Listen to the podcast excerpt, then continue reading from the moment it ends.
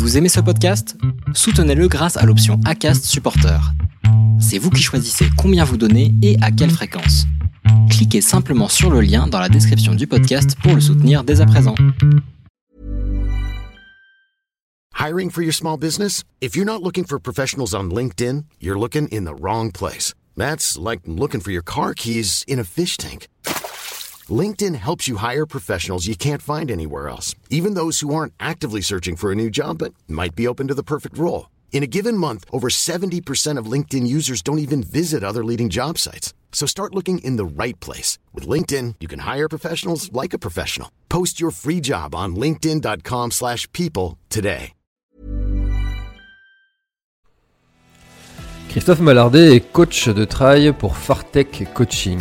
Après avoir été un athlète Salomon de très très très haut niveau, il est maintenant accompagnateur de trailers pour que chacun puisse atteindre ses objectifs et il accompagne notamment des athlètes très très connus et que j'ai reçus sur le podcast comme Thibaut Barognan, Camille Bruyat ou encore un certain François Daen.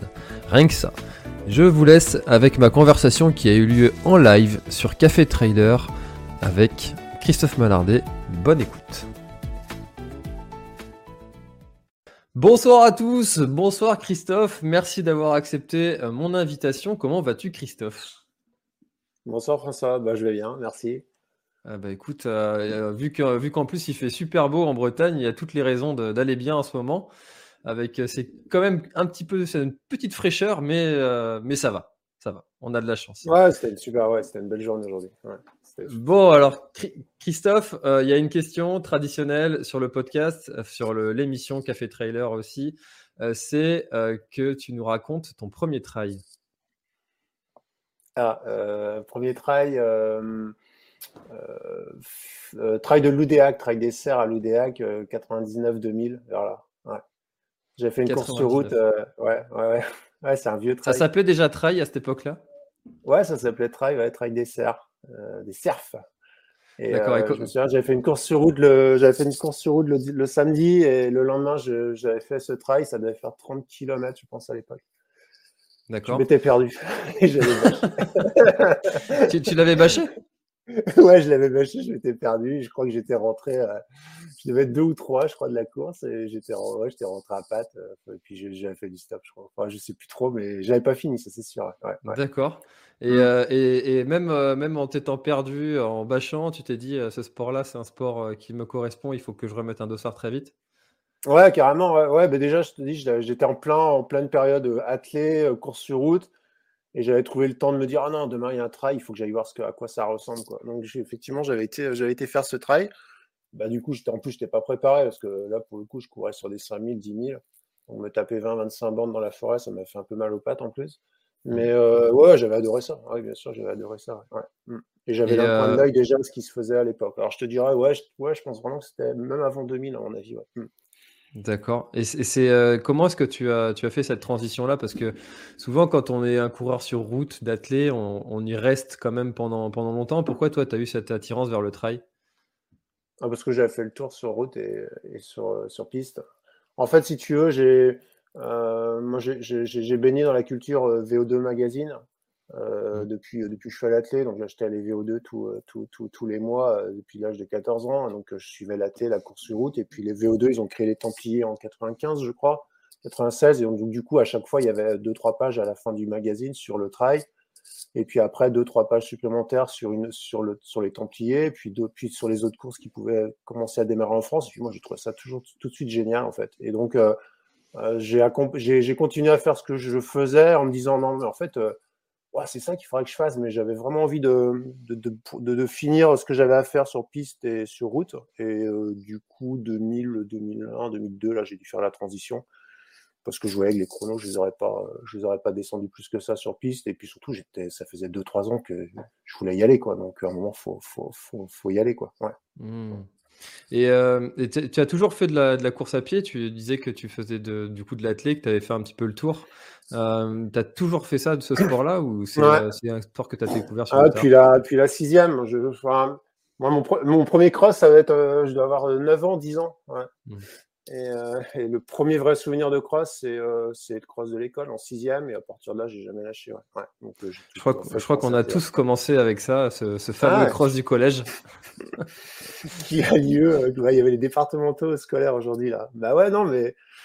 Ah, c'est sûr, c'est sûr, c'était une, c'est une belle école. Et puis, enfin, nous, en plus, moi, j'habite à Guignel. Il y avait, il y il y a toujours le club athlétique du Score Guignel, le club du coin. Euh, mené par Jean-Claude de Calvé. Donc, je baignais euh, vraiment. C'était, je suis tombé, je suis né dans le bon patelin en fait, quoi. Tu vois, dans, le patelin où il y a le club de, un club de cross et qui est plutôt, qui était plutôt, qui est toujours performant, quoi. Donc, euh, ouais, c'était chouette. Ah, le cross, moi j'en ai des souvenirs assez rudes hein, parce que ça faut, aller vite. Il y a de la boue. enfin, bizarrement, ça me correspond pas du tout. Et, et pourtant, maintenant, bon, bah, voilà, je me suis tourné aussi vers le trail, mais mais les, les c'était quelque chose de, je trouvais, de violent au collège. En plus, ça se tirait, euh, ça se tirait la bourre euh, tout le temps avec les, les copains pour aller, euh, pour aller gagner, pour impressionner les filles. ah ouais, toi, t'impressionnes les filles en cross. Ah ouais, ouais c'était la, la compète, c'était celui qui avait la plus grosse. Hein, c'était. Mmh. Non, mais les crosses, c'est, les crosses, c'est hyper violent. Ouais, c'est ça, je suis d'accord. Je pense qu'en charge de stress, ligne de départ d'un, ligne de départ d'un cross, je crois qu'il n'y a pas, il y a pas plus stressant. Moi, je l'ai vécu comme ça. Euh, euh, tu vois, euh, tu pars sur une ligne où il y a deux mecs au, plus les uns devant les autres, mais en fait, c'est une ligne de 100 mètres de large et puis tout le monde part et tu sais qu'à la fin, il y a 20 mètres de large et il faut que tu sois dans les premiers. Coup de pistolet. ouais, c'est un truc, c'est un truc qui est, hyper stressant.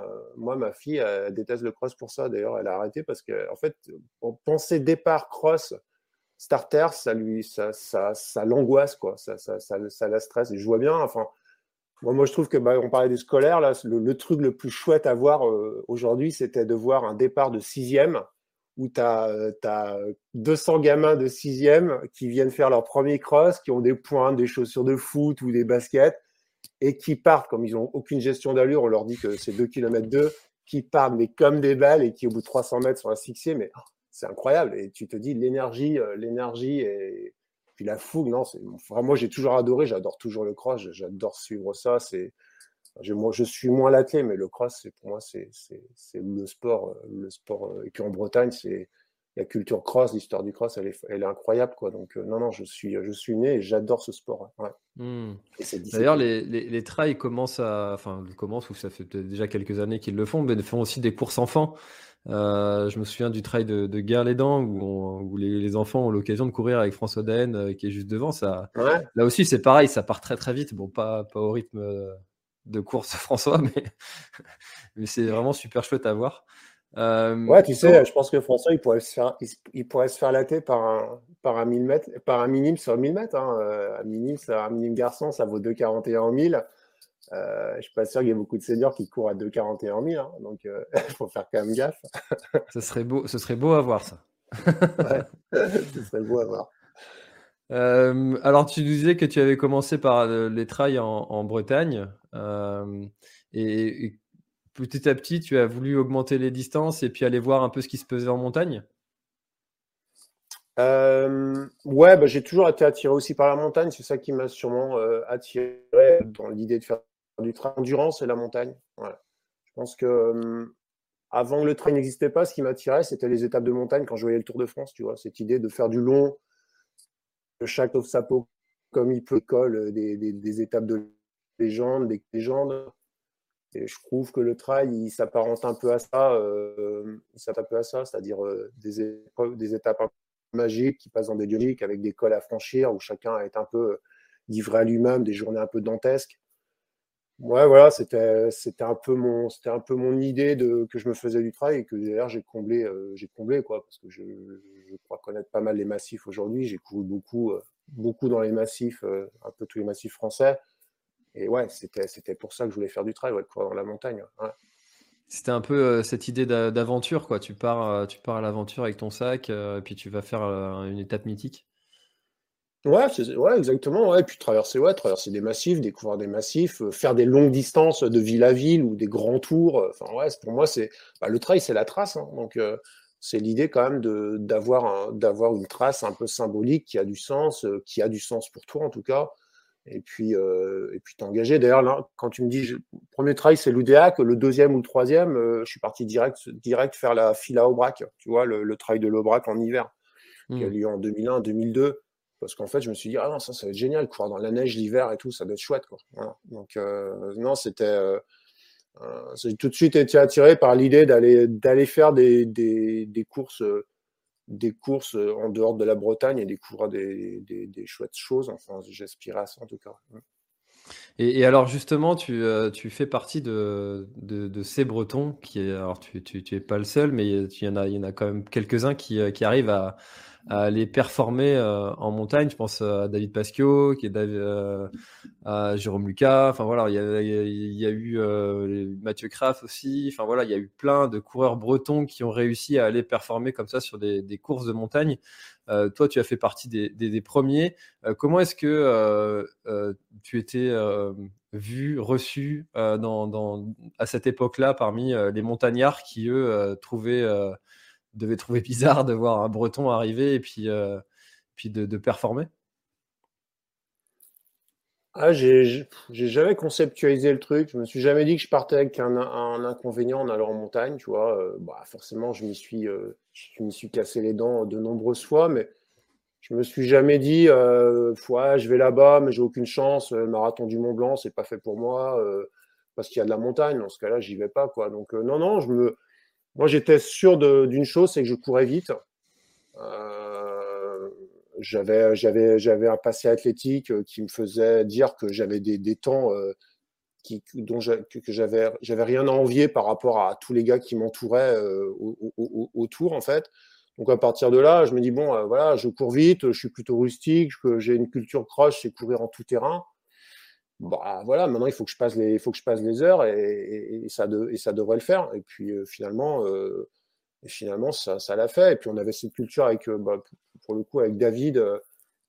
Jérôme, il était plus sur les, les, formats ultra, donc il a, il a, tiré son épingle sur, et Mathieu aussi. avec David, on était quand même plus sur des formats marathon jusqu'à 70 bornes. David et moi, on était à 31, moins de 31 au 10 bornes, quoi, tu vois, donc 1h07 ou 1h08 au semi. Euh, voilà, c'est-à-dire que ça, ça courait, ça courait, ça courait vite. Donc euh, c'est comme une bonne base.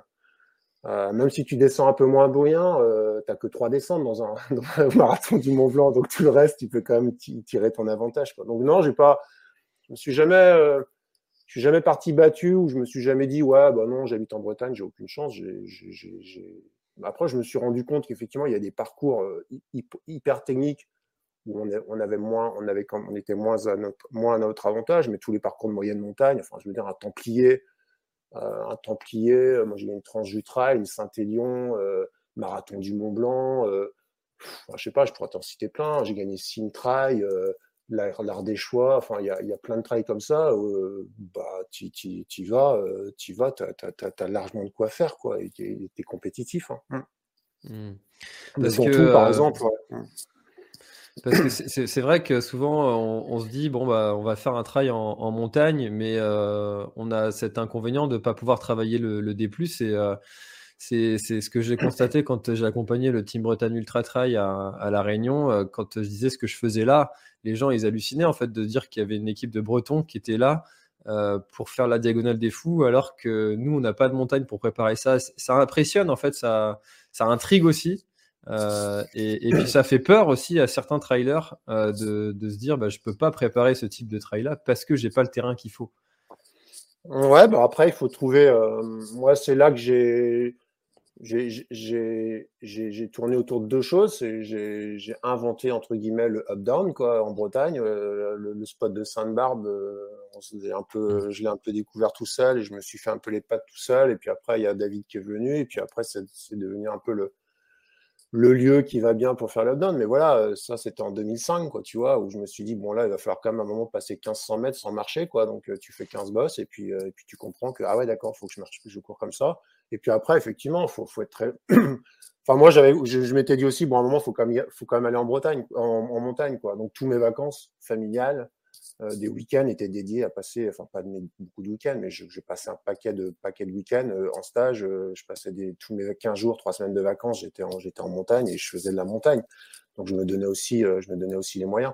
Mais tu vois, Nathalie Mauclair, j'avais côtoyé sur, un, sur une mmh. conférence qui habite au Mans elle, elle, jamais, jamais en montagne, alors qu'elle a l'un des plus gros palmarès français euh, en, trail. Elle a gagné l'UTMB, enfin voilà, tu vois, championne du monde de trail. Et finalement, elle, bougeait pas du Mans. Donc euh, elle disait non, non, moi, faut aller, j'ai pas le temps d'aller faire un week-end euh, de prépa en montagne, donc je reste, dans les Alpes mancelles. Ça marche. Enfin, voilà. Après. Là, moi, j'ai, entré, j'ai, des, gars qui sont allés à La Réunion, qui n'ont pas bougé de la Bretagne, hein, mais qui ont réussi La Réunion. Donc, euh, ouais, c'est, pas, c'est, on peut se faciliter la vie, la vie en allant en, montagne. On peut prendre une, acquérir une expérience. Mais il ne faut pas penser qu'on ne peut rien faire parce qu'on est, parce est en Bretagne. Mais par contre, il ne faut pas courir comme un breton. Ne faut pas courir à la manière d'un breton quand tu vas à La Réunion. Tu sais que tu vas pas partir à la vitesse de Garlénan. Quoi, tu vois, faut aussi, aussi un peu les choses. Il faut quand même savoir s'adapter un petit peu. Et euh, alors, est-ce que euh, tu, tu, tu, as une explication? Parce que moi, j'ai bon, tu viens un peu de donner une idée qui confirme mon, euh, mon, mon, ressentiment sur le fait que justement à l'inverse, les Bretons vont souvent en montagne, mais les montagnards viennent très rarement ah. euh, sur, nos, sur, nos, terres bretonnes. Ah, euh, on, on, a très peu. Il y a, bon, il y a quelques athlètes élites. je pense à Jon Stuck par exemple qui est venu faire le Belly. Enfin, il y, en a quelques-uns qui viennent comme ça.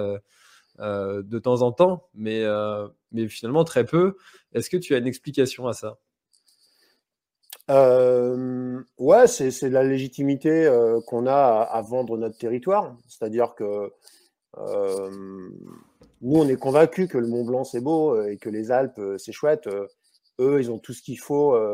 ils ont tout ce qu'il faut autour de chez eux. ouais, c'est OK, la Bretagne, c'est sympa. OK, côté, c'est bien, mais ouais, de là en faire un objectif, euh, voilà, tu vois, ils sont, ils, sont, ils sont dans le Grand Est, euh, ils sont dans les Pyrénées, euh, ils s'amusent dans leurs montagnes, et finalement, pour eux, c'est hyper compliqué d'associer à la fois un parcours qui a du sens pour eux, et puis, et puis aussi, et puis aussi une destination touristique qui, qui a sens. Donc Belle-Île, ça marche bien parce que c'est un peu une carte postale c'est un peu la carte postale de la Bretagne. Euh, donc il y a deux, trois, l'ultramarin, le raid du Golfe, bah, il est un peu, il est un peu aussi, il attire aussi un peu des gens comme ça.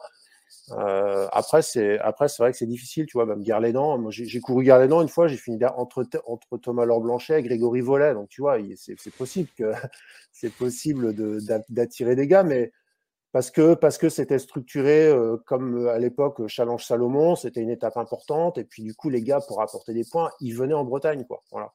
Mais aujourd'hui, il n'y a pas un calendrier il n'y a pas un calendrier qui t'oblige à passer par la Bretagne pour, pour faire, je sais pas, mais si un championnat de France en Bretagne, ce sera intéressant. Et par contre, je pense que il y a un complexe quand même aussi des, des, coureurs alpins en disant ah, ça court beaucoup, il faut tout le temps courir, ça marche jamais.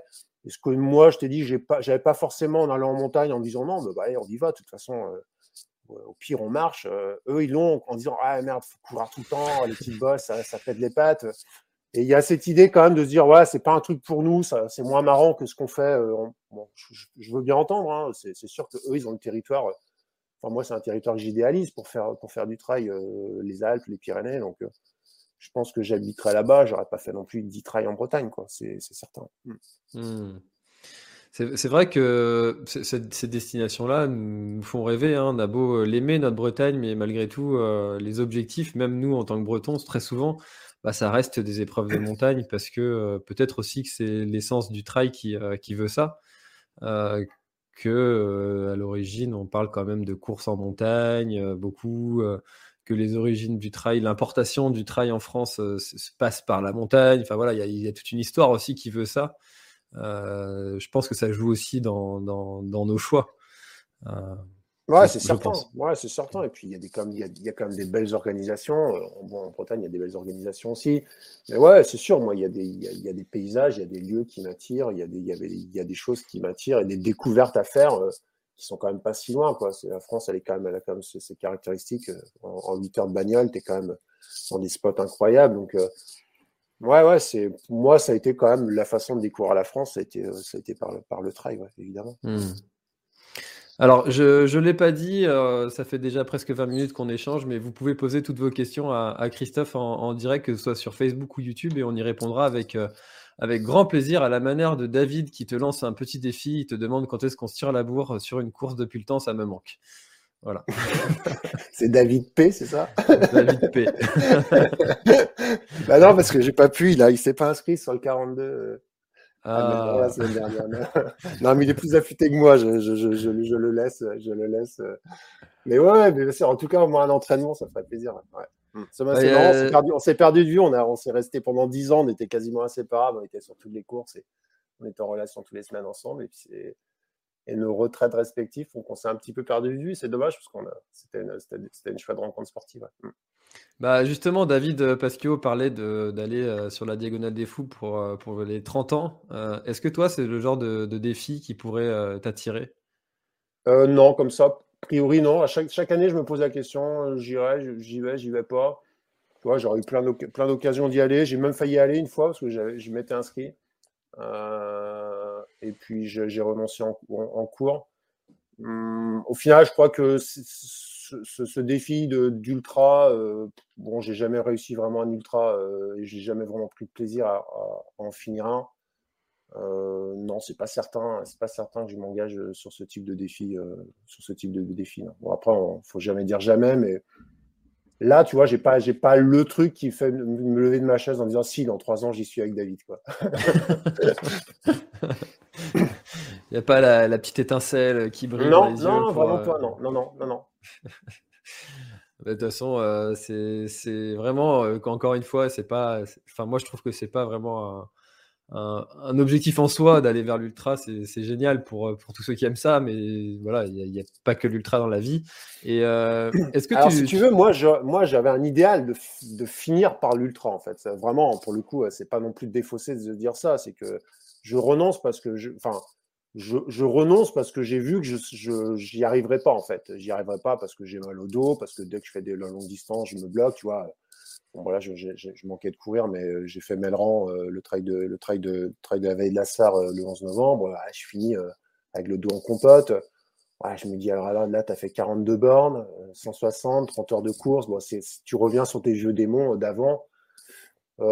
et en fait, non, non, moi dans mon idéal euh, j'ai fait en 2015, j'ai fini euh, vice-champion de France de trail court. Je me suis dit, bon, j'arrête les crosses, j'arrête le trail court. Je me dédie sur mes 7-8 prochaines années à faire que de l'ultra. Je fais le Mont Blanc, je fais la Réunion, je fais tous les beaux ultras que, dont j'ai envie. quoi.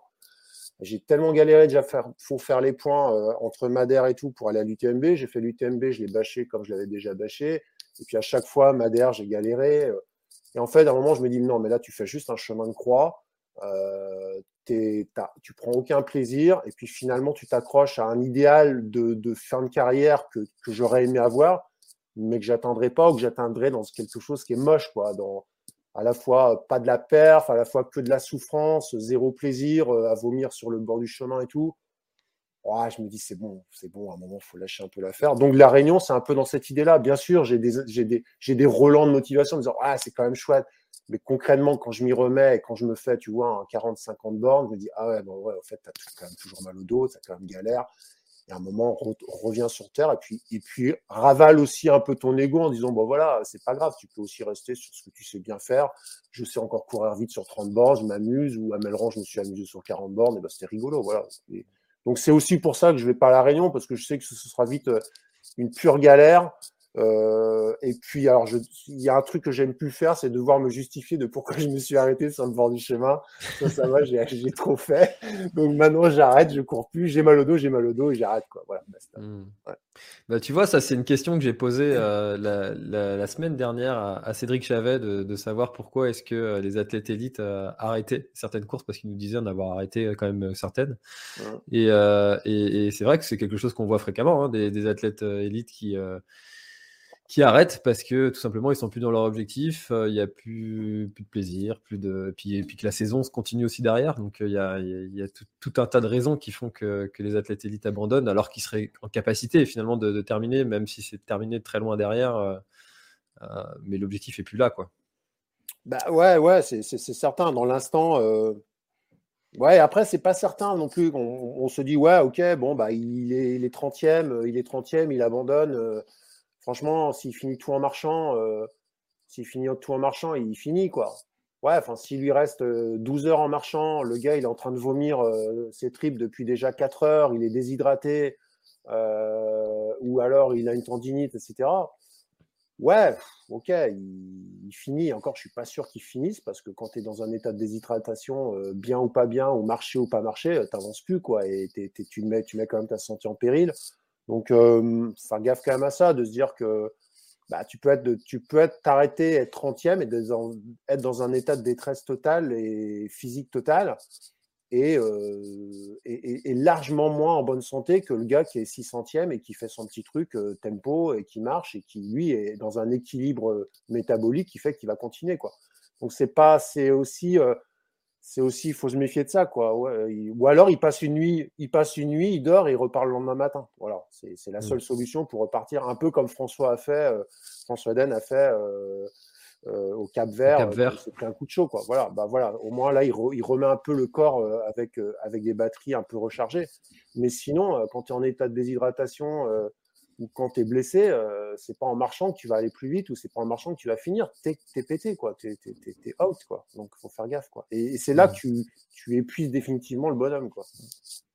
Ouais, puis il y a tous ces enjeux-là de se dire que, surtout quand on est un athlète élite, bah, il y a y a toute une saison qui continue derrière. Souvent, quand euh, on est, euh, on n'est pas dans, cette, dans cette catégorie de coureurs-là, bah, le trail sur lequel on est, c'est un objectif, mais derrière, euh, il y en a peut-être qu'un autre dans six mois. C'est pas grave, quoi. Si on, arrive, qu'on est un, peu fracassé plus que, un peu plus, bon, on, s'en remettra et même si ça prend du temps. donc l'abandon n'a pas la même, la même incidence derrière quand on est à la TTI et quand on, est, quand on ne l'est pas. Non, et puis la, la, la, perf, la perf demande aussi un engagement, quoi. C'est-à-dire que un moment, si tu veux faire top 10 à la Réunion, tu peux pas juste te dire bon, je vais attendre, je vais voir et je vais accélérer éventuellement un petit moment. À un moment, tu es obligé de te mettre avec les groupes, tu es obligé de prendre des risques, tu es obligé de prendre. Tu vois, il y a des choses où tu peux pas être que gestionnaire, gestionnaire de ta course. Évidemment, il faut d'abord t'occuper de toi mais à un moment, tu es obligé de prendre des, des, choix borderline, t'exploses, t'exploses. Quoi. Voilà. Donc, euh, c'est ça aussi qui fait la différence entre bah, je suis mieux de peloton, mon important c'est de finir et bien finir et bien maîtriser ma course. Et euh, je l'ai déjà fait trois fois. Là, j'essaye de gagner une heure ou j'essaye de rentrer dans le top 10. Ça passe ou ça casse. quoi. C'est un, peu, un peu cette idée-là aussi. Mmh. Mmh. Puis j'entendais aussi euh, Greg Vollet raconter des, stratégies d'équipe aussi qui, qui, sont faites avec, euh, un coureur d'une équipe qui, euh, qui part euh, à pleine balle et puis en fait il veut cramer les autres qui sont derrière et qui essayent de suivre. Puis en fait c'est pour faire gagner un autre athlète de l'équipe qui est derrière. Ça aussi ça, ça, peut aussi exister sur certaines courses où il y a un enjeu pour, pour l'un des coureurs de, la team quoi. Ouais, ben, ouais, s'il l'a raconté comme ça, moi je pense que les gens ils sont, ils sont pas, ils sont assez malins quand même et ceux qui tombent dans le piège, c'est quand même des gars qui, qui plus que, la, plus que c'est de faire piéger, c'est qu'ils ne qui, qui, conservent pas leur calme ou qui, perdent un peu de leur lucidité à s'engouffrer dans les gars, les gars avec qui ils partent. Quoi. Mais euh, c'est pas du vélo quand même, quoi, tu vois. C'est pas mmh. euh, tu prends la bonne échappée, tu, tu, tu voilà, si tu, tu, pars avec un gars, bah, tu fais le même effort que lui, tu t'exposes. Donc il y a quand même. je pense que c'est moins. Alors c'est du, ça peut être une, forme de bluff, mais je pense que c'est moins, moins efficace que sur, le, que sur le vélo. Et ça fait perdre surtout les gars qui, n'ont pas de projet de course au départ ou qui, sont en train de regarder les autres courir et qui sautent sur tout ce qui bouge. Ah, là, c'est sûr, ceux-là, tu les pièges tout de suite. Hmm. Mais si, c'est intéressant que ça commence à peut-être aussi à, devenir stratégique, stratégie d'équipe aussi sur certains trails. Ça, peut, ça peut rendre aussi, ça peut dynamiser un peu les trails aussi. Je trouve ça peut rendre un truc euh, un peu intéressant à, suivre. Surtout avec les lives maintenant, en plus, on peut vivre ça euh, en direct. Ça peut être, ça peut être chouette à, à regarder. Euh, Christophe, j'aimerais qu'on parte sur euh, le sujet euh, du, du, coaching. Pourquoi est-ce que tu, qu'est-ce qui t'anime dans, dans, le coaching et pourquoi est-ce que tu t'es lancé dans, dans, ce milieu-là? Mmh, Qu'est-ce qui m'anime C'est qu'est-ce qui m'a toujours animé je crois que j'ai autant aimé m'entraîner que courir, que, gagner en fait. Voilà. Donc euh, j'ai aimé beaucoup la compétition, j'ai aimé gagner, j'ai aimé faire des résultats, euh, mais j'ai aimé aussi comprendre le chemin qui me menait à ça et le chemin qu'il fallait que j'emprunte pour réussir ça. Donc j'ai toujours, euh, Je me suis quasiment tout le temps entraîné tout seul. J'ai toujours écrit mes plans d'entraînement. J'ai toujours aimé lire des bouquins sur l'entraînement, sur les prépas d'athlètes, etc. Donc en fait, ça a été toujours je me suis pas, euh, je me suis pas confié à un entraîneur et je j'y allais pas juste pour gagner. Il y avait bon, je, je, je gagnais, je gagnais pas, mais j'analysais derrière, je me remettais en question et en fait j'ai adoré ce, cheminement personnel tout euh, sur tout mon parcours et assez vite euh, jusqu'à jusqu'à enfin très tôt mes premiers souvenirs là c'est je m'embête sur un cours de maths en première j'écrivais mes plans d'entraînement pour préparer le Bretagne de cross cadet quoi tu vois en cours quoi tu vois c'est en fait, euh, je me dis que ouais, finalement, c'était déjà mon métier, c'était déjà le métier que je voulais en faire. J'avais aucune idée, mais c'était ça qui m'animait, d'écrire des plans d'entraînement. Euh, quand je te dis que j'étais abonné à VO2, Mag, bah, c'était pour lire les chroniques de Bernard Brun euh, sur l'entraînement de Pantel, sur les entraînements des élites. Enfin voilà, ça, ça, ça, ça m'animait. Et donc du coup, j'ai aussi, dans un premier temps, fait ça pour moi. J'ai commencé aussi à partager cette expérience avec d'autres athlètes en cross euh, et puis avec euh, avec des trailers euh, assez, enfin avec des trailers à partir de 2009-2010, notamment avec Seb Chéniaud, le premier. Et puis et puis et puis deux, trois autres. Et puis à un moment, je me dis tiens bah pourquoi j'en ferais pas C'était le début de l'auto-entrepreneur, l'entrepreneuriat, Sarkozy qui posait ce, qui posait ce, ça je me dis, tiens, je me mets en auto-entrepreneur et je fais du coaching, quoi. Puis je verrai bien, enfin, ça se trouve, j'aurai 3-4 personnes intéressées, quoi. Et puis finalement, j'en ai eu un petit peu plus. Et puis, euh, et puis bah, ce qui m'a, ce qui m'a motivé après dans ce projet professionnel, parce qu'aujourd'hui, je, je, fais que ça, bah, c'est, euh, c'est les projets perso, quoi. C'est, euh, c'est les gens qui se présentent en disant, ouais, bon, alors là, moi, Ouais, bon, je te dis, hein, je suis nul, hein, mais euh, franchement, j'ai un rêve. Euh, ça fait cinq ans que ça fait cinq ans que ça me chauffe. Euh, mais là, je sens que je suis pas, je suis pas taillé pour le faire tout seul. J'ai besoin de, de, de quelqu'un et, et j'ai envie de faire ça. Quoi. Voilà. Bah, t'as l'impression quand même d'être utile. T'as l'impression que le gars, il a une envie folle et puis il est en train d'avoir les yeux qui brillent. Il te contacte. Euh, bah ouais, t'es trop, enfin, à la fois t'es flatté et puis à la fois te dis, bah ok, ouais, ah ouais, si ça se fait plaisir, euh, ouais, ça peut être vraiment sympa. Et puis en même temps, tu dis, ah ouais, quand même, tu veux vraiment faire ça, c'est chaud, quoi. Mais bon, le sous-titre de ma boîte, c'est extraordinaire accessible, quoi. C'est, euh, euh, les gens viennent avec un extraordinaire.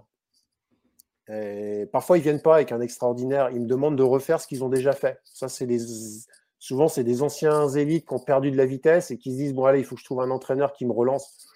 Mais en fait, ils ont rien ils plus rien d'extraordinaire en fait. Ils sont en train de me raconter qu'ils aimeraient faire ce qu'ils ont déjà fait ou qu'ils, que c'était super ce qu'ils ont fait à la Réunion en 2010. Ouais, mais là on est en 2021, garçon. Euh, qu'est-ce que tu, c'est quoi tes rêves? Ouais, c'est que j'aimerais bien refaire. Oui, non, mais les nouveaux rêves, les nouveaux trucs. Mais en fait, il n'y a plus rien. Il est sec. Et ça, c'est dur. Et puis ça, souvent, c'est pas du bon coaching. Et euh, souvent, ça marche, ça, ça matche pas vite. Ou c'est le gars, il est ancré dans des souvenirs et puis il se projette plus dans des nouveaux, dans des nouveaux projets. Et, euh, et mais pour, pour, le coup, pour revenir aux autres, bah, les autres viennent avec un extraordinaire, peut-être pas beaucoup d'expertise, mais en tout cas une, une motivation de dingo. Et moi, j'essaye de, bah, de rendre les trucs accessibles, quoi, de leur dire bah, ça évite, ça serait pas mal je te propose qu'on travaille comme ça, c'est quoi ton passé, puis on essaye d'associer les deux, puis d'aller vers ça. Donc moi, j'essaye de rendre accessible l'extraordinaire du gars. Euh, et en trail, c'est assez... Curieusement, en trail, c'est pas si compliqué que ça. Ah, je, pète mon, je pète mon, mon, business, mais euh, euh, non, parce qu'en fait, les courses, elles sont aussi gigantesques qu'elles sont. Il faut de l'endurance, il faut de la volonté, il faut pas être blessé, il faut être un peu malin, savoir gérer. Euh, quand on fait l'ultra, il faut savoir avoir un estomac hyper solide et jamais vomir. Bon, bah déjà, une fois que tu sais faire tout ça, euh, ma foi, euh, bah déjà, il faut, le faire tout ça. Mais ma foi, tu peux aller parce que les courses, bah, tu as un ravito tous les 15-20 bornes, tu peux dormir de temps en temps, tu as des barrières horaires qui potentiellement bon, te ramènent quand même à la maison. Donc, tu vois, c'est aussi, des, aussi des courses qui sont, c'est balisé tu as du matériel obligatoire, tu as les secours si tu arrives un pépin. Donc c'est quand même euh, l'organisation te rend aussi ton extraordinaire accessible. Moi je le rends accessible, mais l'organisateur aussi. Il y a tout un tout un tout un microcosme qui, qui donne aux, rêves des personnes euh, un côté euh, accessible et finalement finissent en héros au stade de la redoute quoi. Donc il faut pas, voilà, c'est quelque chose, c'est quelque chose qui, qui potentiellement, si c'est bien mené, si c'est pas mené de manière éparpillée, et puis si vraiment on sait ce qu'on veut, on peut, on peut, on peut y arriver, ouais. Et puis qu'on a quand même un peu de moteur et que on n'est pas trop vieux et qu'on n'est pas trop cassé, quoi. Voilà. Donc mais ça, ça, ça vient d'où, d'où, quel passé sportif on a, euh, quelle envie on a, et puis comment, comment on chemine là-dessus. Quoi. Ça prend six mois pour certains, ça prend quatre ans pour d'autres. Mm. Mais en tout cas, c'est moi, pour, pour, répondre à ta question, bah, c'est ça qui est passionnant, c'est, le projet perso, euh, le projet perso de chaque personne. Mm. Tu dirais que tu rêves euh, à, à travers les personnes que tu accompagnes vers leurs rêves? Non, non, moi, j'ai mes propres rêves. j'ai mes propres rêves et euh, j'essaye de les mener. Mais par contre, euh, je suis, je suis hyper fier et hyper content quand quelqu'un me dit qu'il a réussi, réussi son rêve. Mais je reste à ma mmh. place. Je ne je, me transfère pas dans son rêve. Je, et je, je, bah déjà, sportivement, moi, j'ai vécu, je suis un gâté pourri. Hein, je pense que j'ai eu tout ce que je voulais. C'est pour ça aussi que j'ai plus envie de faire tant que ça de choses. Parce que j'ai eu mes extraordinaires aussi. Mais, euh, mais non, mais par contre, ouais, ça. Moi, si tu veux, j'aime bien être euh, le petit coup du match, le, petit, la petite LED qu'il faut pour réussir, mais je reste à ma place, quoi. Parce qu'à la fin, c'est son extraordinaire. Je vais pas lui piquer sa, son, son résultat et, et, et, puis je, je, lui apporte ce que je peux lui apporter, quoi. Voilà. Mmh. Et comme, d'autres personnes lui apportent, je ne suis pas le seul à lui apporter des choses. Mmh. Bah, tu le disais, il y a tout un, tout un cadre, toute une structure qui, se, qui est autour du trailer euh, ou du coureur euh, qui, maintenant est assez cadré quand même. Euh, euh on fait pas n'importe quoi, ça c'est clair, mais ça n'a peut-être pas toujours été le cas avec. parce que quand tu as commencé l'entraînement, tu le disais, c'était VO2 Mag. VO2 Mag, c'était plutôt orienté course route. Euh, toi, tu as vécu, euh, tu as, tu as connu finalement la, création des, plans d'entraînement de, de, trail. Euh, c'est vrai qu'avant, on, sortait des plans qui étaient vraiment issus des plans qu'on connaissait sur des courses longues type marathon. Est-ce que, est-ce que tu, toi, tu as, tu as vraiment travaillé sur cette, cette différence entre trail et, et, et, route?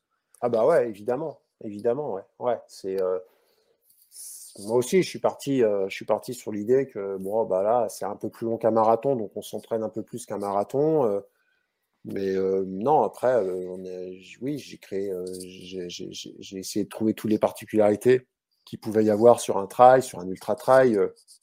comment ne pas s'user non plus dans le volume, c'est-à-dire qu'à un moment, à force de demander des, des, courses qui sont de plus en plus longues, est-ce qu'on doit pas, si euh, si l'UTMB est quatre fois plus long que le marathon de Paris, est-ce qu'on on doit s'entraîner quatre fois plus, quoi, tu vois, euh, mm. ne serait-ce qu'en distance. Et là, on ne parle pas de distance, en temps, c'est huit fois plus long. Donc, euh, c'est surtout se dire bah, comment, comment à un moment on, est capable de, de faire face aux exigences de ce type de course en ayant un, entraînement raisonnable ou qui reste dans, dans, l'acceptable sans, sans, sans, rogner son, son, intégrité physique en, étant compétitif. Donc, euh, euh, il y a quand même des choses essentielles, c'est qu'il y a, y a quand même une base de physio euh, soit, qui, qui, existe toujours, qui existe pour, pour, pour, le, pour le vélo, pour les Ironman, pour, pour, pour le, le, marathon, pour la piste. Voilà, il y a, il y a quand même des sollicitations d'une manière, selon comment tu l'as fait, tu sollicites telle ou telle filière. Donc ça, tu peux quand même te poser là-dessus. Et après, c'est comment tu les adaptes aux exigences, euh, aux exigences de ta discipline. Et la spécificité, la spécificité d'un trailer, c'est un, euh, de savoir courir en tout terrain. Deux, de, euh, en, en, termes physiques, c'est de ne pas perdre d'avoir de la force et en tout cas de la conserver au fil, au fil, des, au fil des, des, des, des heures. D'un point de vue technique, ça c'est d'un point de vue technique, c'est d'avoir une vraie compétence technique selon les terrains. Et, et technique ou tactique, c'est d'avoir d'avoir un vrai pacing, c'est-à-dire savoir se gérer dans, dans, le temps, ne pas partir trop vite, etc. Savoir s'alimenter, euh, savoir résister au fil des heures à, bah, aux contraintes, euh, aux contraintes musculaires. Donc euh, il y a, tout un panel que, tu dois développer qui, n'est pas. C'est beaucoup d'adaptation en fait le travail parce que déjà les parcours sont toujours différents. Alors qu'un qu'un marathon, tu prépares le marathon de Paris, New York, Amsterdam, tu fais une marathon, c'est hyper standard en fait. Donc, c'est comment. moi, je fais souvent ce résumé-là. C'est quand tu es, un marathonien, tu es une belle berline qui va vite avec un régulateur de vitesse. Voilà. Et donc, tu vas sur l'autoroute, tu te mets à 130, consommation, tu restes à 130, à la fin, tu arrives à l'heure pile que tu avais prévu et il n'y a, pas a pas de. Sauf, panne sèche, tu arrives si tu mets cette même berline pour faire le, marathon du Mont Blanc ou l'UTMB, tu comprends bien que dès que la première piste, la berline, elle va, vite caler, ou ses rapports vont exploser, ou en tout cas même le châssis, va rester en route. Donc l'idée, c'est de dire, bon, euh, je veux être, il, faut, il faut être un 4x4, il faut être capable de passer partout en mode SUV, avoir plusieurs rapports de course, plusieurs rapports en montée. Est-ce que je marche, est-ce que je cours, est-ce que je trottine? Euh, comment je, gère mon régime moteur, quel que soit le, dénivelé qui arrive. Est-ce que malgré le régime moteur, je consomme beaucoup d'énergie ou je, suis en mode éco parce que je fais un ultra? Comment euh, physiquement, un, coureur à pied qui fait du marathon, il court sur route, il court sur un plan qui va du A vers le B et sur un plan toujours linéaire. Un trailer, il va sauter à gauche, il va sauter une marche, il va monter à gauche, droite. Donc, comment aussi on est capable d'adapter sa carrosserie à tout ça et pouvoir, euh, encaisser tous ces traumas. Quoi. Donc, c'est, un peu les deux grands champs entre un pour moi entre un trailer et, un coureur sur route. Et à partir de là, bah, il faut, euh, s'adapter à ça et trouver des combines pour aller chercher euh, le mode, le mode 4x4. Alors, les gars, ils vont dire Ah, mais là, du coup, j'ai pris un peu de poids, j'ai pris des cuisses et puis j'avance plus sur mon test VMA avec les potes sur 400. Bah ouais, mais bon, à un moment, euh, qu'est-ce que tu veux faire, quoi Voilà. Mm. C'est marrant parce que tout à l'heure, tu disais que entraîner, euh, entraîner un trailer, euh, finalement, c'était assez simple.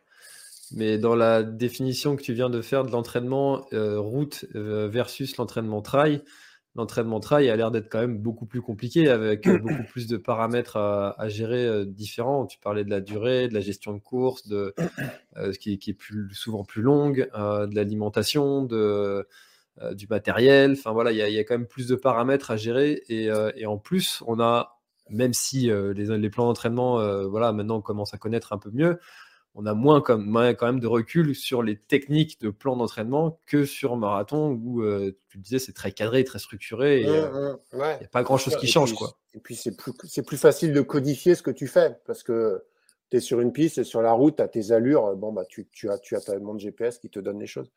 Alors, je disais pas que c'était facile d'entraîner, je disais que c'était facile d'atteindre ses objectifs. Il y avait une certaine facilité à atteindre ses objectifs si on se donnait les moyens et puis si, euh, si à un moment, parce que malgré le fait qu'on peut croire que le Tour du Mont Blanc, ça reste extraordinaire, mais ça, reste dans le domaine du possible. Après, effectivement, il faut quand même s'adapter. Euh, euh, faut quand même s'adapter aux contraintes que demande l'UTMB et il faut se mettre en adéquation avec ce que demande l'UTMB. Quoi. Et du coup, là, c'est vrai que c'est une stratégie d'entraînement. Euh, il y a une stratégie d'entraînement qui doit être axée aux exigences de, aux exigences de la compétition et à la particularité mmh. de la compétition. Alors justement, l'une des particularités du trail et notamment plus généralement de la course à pied et même de tous les sports, c'est euh, la nécessité de faire du renforcement musculaire. Et je te le disais juste avant de commencer notre échange, j'ai dû prendre en photo euh, la page 8 du, livre parce que ma femme... Très très beau livre. parce que ma femme est en train de faire le Fit Run Challenge 100 jours et elle est au jour 8. Voilà, on vous souhaite un bon courage à ma femme. Tous dans les commentaires, je veux souhaiter bon courage à ma femme dans ce défi qui, euh, qui reprend la course à pied après, après une grossesse. Ah, et puis le jour 8, c'est pas, le jour 8, c'est pas le plus facile. Hein. Mm. C'est euh, un ours. Euh, ours, mal déché, ouais. c'est raide, donc, euh, donc voilà. Après une grossesse, eh bien, elle a eu besoin, après un an de, de, stop de course à pied, elle a eu besoin de se refaire un peu une santé musculaire et, et on a, on a, elle a choisi de, de passer par ce livre. Est-ce que tu peux nous raconter l'histoire de, de la création de ce bouquin? Ouais. Alors, à la base, à la base, c'était pas l'idée. L'idée, c'était pas d'en faire un livre. Euh, l'idée, c'était de répondre. Euh, bah, l'idée, c'était de créer des contenus d'entraînement pour les athlètes que l'on encadrait avec Diego. Euh, Diego, c'est le coach avec qui je travaille et avec qui je collabore sur, sur Fartlek. Et avec justement cette idée, on était là, on était au mois d'octobre de l'an passé avec cette idée de se dire, euh, quand on faisait les bilans avec les athlètes, de dire ouais, cet hiver, franchement, il faut que je me remette, il faut vraiment que je fasse du renfort, quoi. Parce que ouais, je vois bien euh, sur les ultras, à un moment, j'ai les cuisses qui chauffent un peu, ah, si j'étais un peu plus gainé, si j'ai un peu plus de force, ça m'aiderait quand même à monter, je m'écroulerais moins, enfin je vois bien, et puis je pousse pas sur les bâtons, j'ai pas de force dans les bras, bon ok. Bon, ça, c'était le constat d'octobre 2020, 2019, 2018, 2017. Depuis que je fais du coaching, euh, tous les fins d'année, on se dit, ouais, cet hiver, il faut vraiment que je m'y mette, je fasse vraiment du renfort parce que ça va me servir pour le trail. Ce qui est vrai, parce que cette histoire de 4x4, là, que je t'ai parlé, c'est un peu cette idée, c'est de dire, bon, allez, comment je me fais une carrosserie solide qui, est plus globale, qui est peut-être moins fit que qu'un coureur euh, qui est sur piste ou un coureur de demi-fond, mais en tout cas qui, permet de, courir en tout terrain et de pas, pas trop bouger. Quoi. Et au final, euh, ça, une fois que le constat fait, c'est comment tu mets des coureurs à pied qui adorent être dehors sur un tapis à faire mmh. du renfort. Quoi. Alors ça, c'est, euh, ça fait dix ans qu'on essayait, et puis dix ans euh, qu'on lamentablement on échouait parce qu'on tenait trois semaines sur des petites séances, ou alors c'était ou des trucs un peu, un peu, un peu durs, et puis finalement ça lâchait. Bref, en gros, tous les, tous les ans, au mois de mars, on se retrouvait un peu dans le même constat que bon, on avait un peu bricolé, mais globalement, ça ne s'arrêtait pas beaucoup la saison. Puis à un moment, je me suis dit, voilà, il y en a un peu marre, Diego.